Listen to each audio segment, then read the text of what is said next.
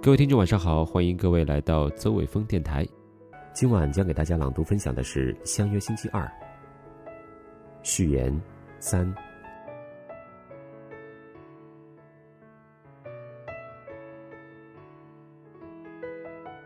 描画至此，我想人们已经可以想象这门最后课程的主要内容。莫里老人在乐滋滋的体验死亡的时候，更觉得有许多重要的问题需要告诉学生和社会。他不希望把最后发现的重大问题留给只听不说的静宁墓地。这个重大问题，简单说来，就是对人类文化的告别性反思。莫里老人认为，人类的文化和教育造成了一种错误的惯性，一代一代的误导下去，应该引起人们注意。什么误导呢？我们的文化不鼓励人们思考真正的大问题，而是吸引人们关注一大堆实力琐事。上学、考试、就业、升迁、赚钱、结婚、贷款、抵押、买车、买房、装修，层层叠叠，一切都是为了活下去，而且总是企图按照世俗的标准活得像样一些。大家似乎已经很不习惯在这样的思维惯性中后退一步，审视一下自己，问：难道这就是我一生所需要的一切？由于文化不鼓励这种后退一步的发问，因此每一个人真实的需要被掩盖了，需要变成了想要，而想要的内容则是来自左顾右盼后与别人盲目的比赛。明明保证营养就够，但所谓饮食文化把这种实际需求推到了山珍海味、极端豪华的地步。明明只求舒适安居。但装潢文化把这种需要异化为宫殿般的奢侈追求。大家都像马拉松比赛一样跑得气喘吁吁，劳累和压力远远超过了需要，也超过了享受本身。莫里老人认为这是文化和教育灌输的结果。他说：“拥有越多越好，钱越多越好，财富越多越好。”商业行为也是越多越好，越多越好，越多越好。我们反复对别人这么说，别人又反复的对我们这么说，一遍又一遍，直到人们都认为这是真理。大多数人会受他迷惑而失去自己的判断能力。莫里老人认为这是美国教育文化的主要弊病。我想在这一点上，我们中国人没有理由沾沾自喜，觉得弊病比他们轻。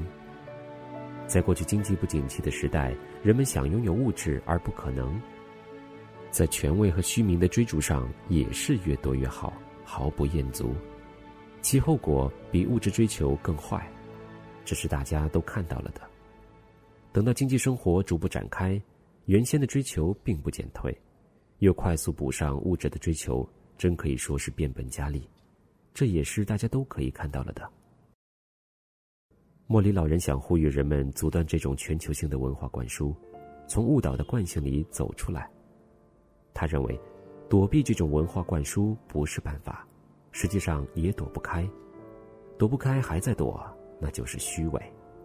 唯一的办法是不要相信原有文化，为建立自己的文化而努力。莫里老人很温和，不想成为破旧立新的闯将。他说，在文化的一般性生活准则上，我们仍然可以遵循，例如人类早已建立的交通规则、文明约定，没有必要去突破。但对于真正的大问题，例如疏离盲目的物质追求、确立对社会的责任和对他人的关爱等等，必须自己拿主意，自己做判断。不允许任何能言善辩的旁人和从者如云的诱惑来代替自己的选择。简言之，不要落入他人的闹剧。临终前几天，他思考了一个人的最低需求和最高需求，发现两者首尾相衔。他与学生讨论，如果他还有一个完全健康的一天，他会做什么？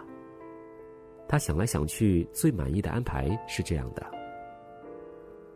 早晨起床进行晨练，吃一顿可口的、有甜面包卷和茶的早餐，然后去游泳，请朋友们共进午餐。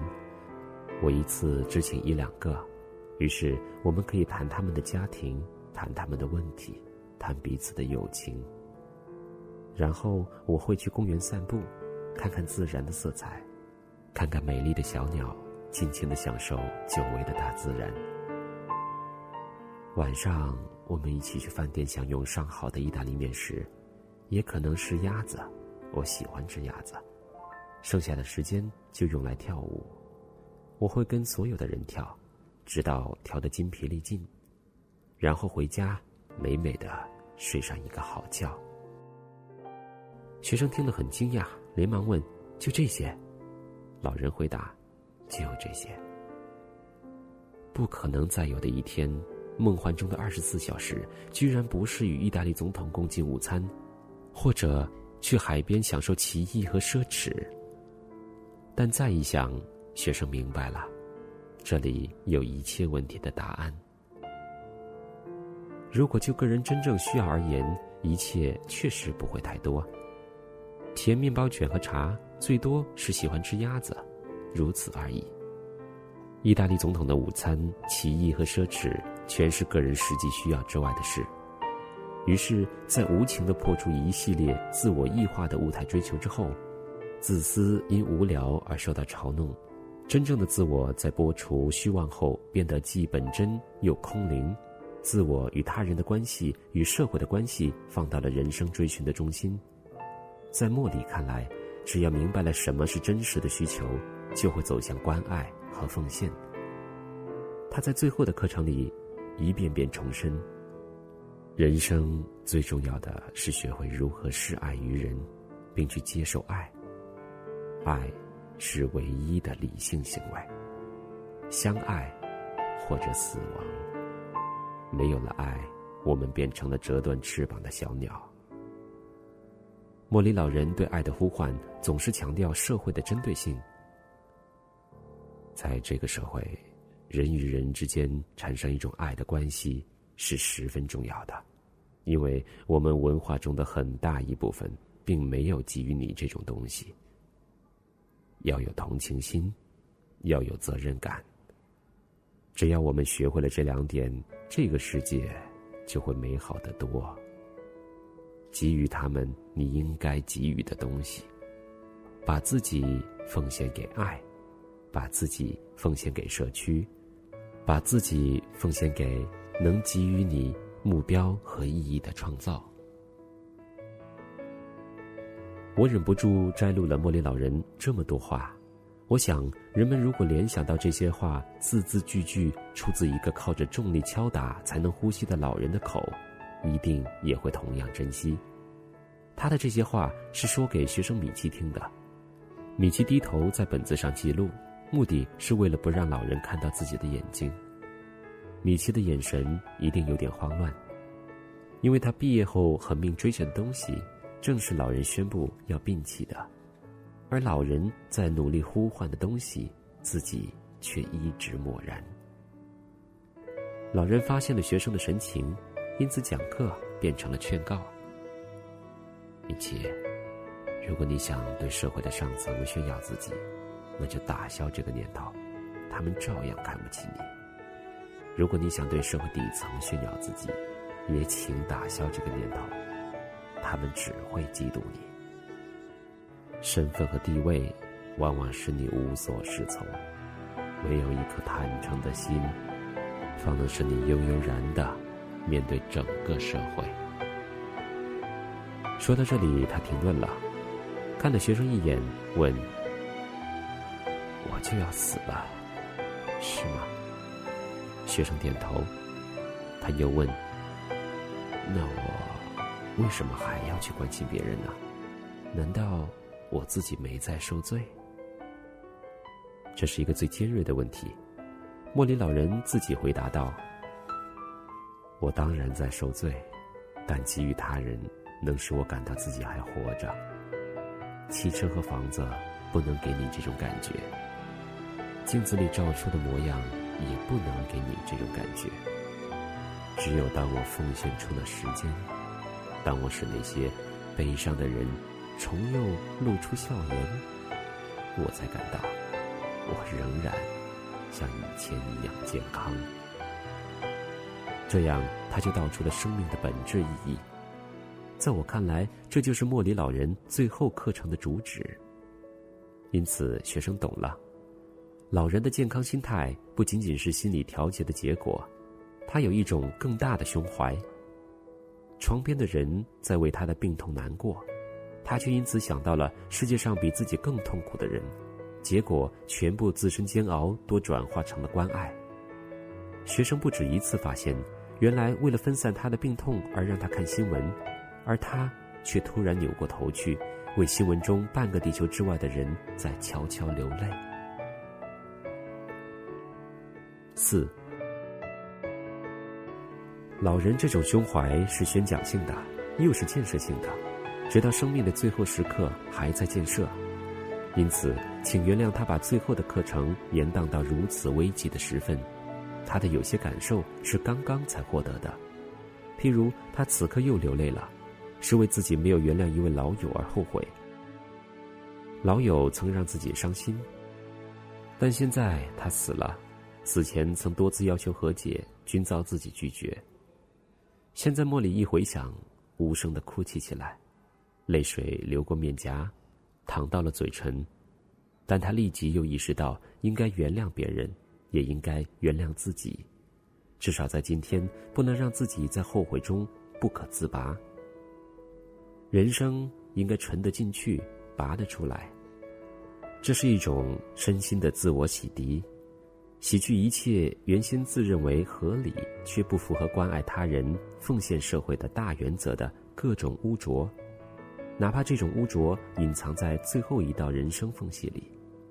他把自己当做了课堂上的标本，边洗涤，边解剖，边讲解，最后的感受就是最后一课。作为教师，他明白放弃最后一课意味着什么。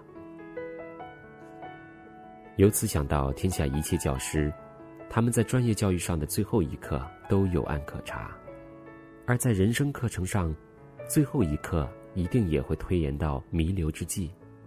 可惜。那时他们找不到学生了，缥缈的教室空无一人，最重要的话语还没有吐出，就听到了下课铃声。毕竟莫里厉害，他不相信一个教师张罗不出一个课堂，哪怕已到了奄奄一息的时分。果然，他张罗起来，允许电视镜头拍下自己的衰容，然后终于招来学生。最后，他知道。这门课程的听讲者将会遍布各地，既能在任何时候准备讲课内容，又能在任何情况下设计讲课环境，这才是真正合格的教师。瘦小的莫里当之无愧。一天，他对米奇说：“他已经拟定自己墓碑的碑文，碑文是一个终身的教师，十分收敛，却毫不谦虚。”他以最后的课程表明了这一头衔的重量。现在他已在这个碑文下休息，却把课堂留下了。课堂越变越大，眼看已经延伸到我们中国来了。我写这篇文章是站在课堂门口，先向中国的听课者们招呼几声，课，每人自己慢慢去听。正要搁笔，脑海中怎么也回不去远方老人的身影。他在调皮的眨眼，说：“我早就知道你想打我。”说：“千万别把我烧过了头。”那么，我们真的不要在另一个意义上把他烧过了头，即便大家都接受了他的课程。是的，他只是一位普通的教师，讲了一辈子课，最后一课有关人生。余秋雨，一九九八年十月。一个老人，一个年轻人和一堂人生课，相约星期二。必修课程。我的老教授一生中最后一门课，每星期上一次。